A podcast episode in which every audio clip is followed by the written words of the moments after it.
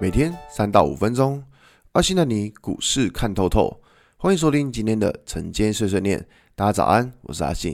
今天是十二月二十一号，礼拜一。先来为大家整理一下上礼拜的美国股市。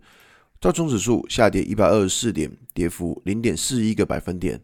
纳斯达克下跌九点一一点，跌幅零点零七个百分点。S M U 百指数下跌二点七七点，跌幅零点七四个百分点。费城半导体指数下跌十三点四点，跌幅零点四八个百分点。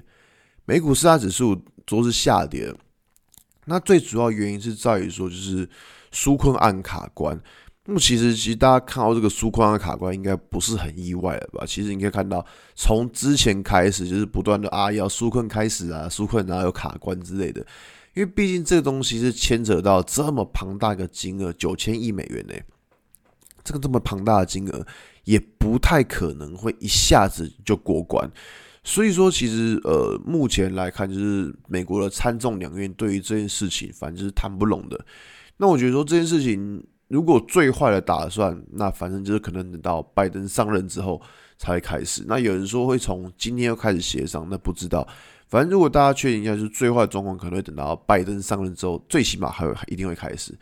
所以目前针对市场这样的情况，就是。不断的在纾困，哦，过了没？过了没？没过，然后继续协商之类这种情况在在拉扯，你知道吗？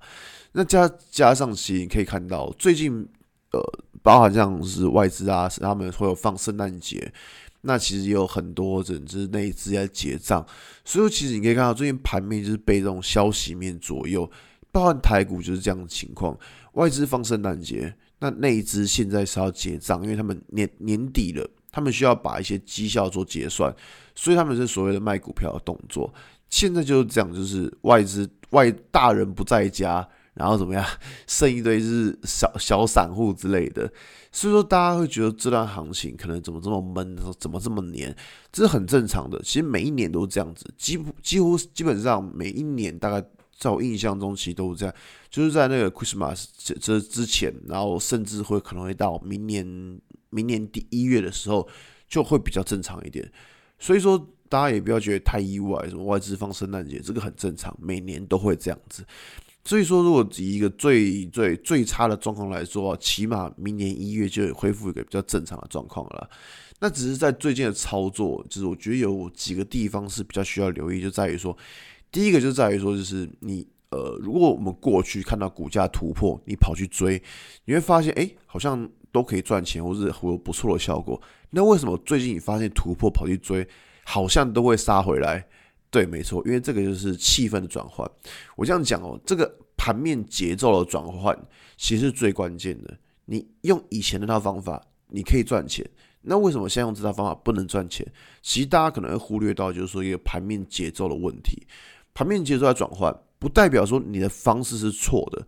只是说你的方式可能比较不适用于现在这个行情，所以说，呃，在这部分其实就跟大家讲到是说，你最近你要追价也不是不行，只是你的进场的部位、你的进场的金额可能就要稍微放小一点，因为你进场部位太大，其实你会发现就是说，当你追追突破，哎，怎么常常失败，你的信心就会受影响。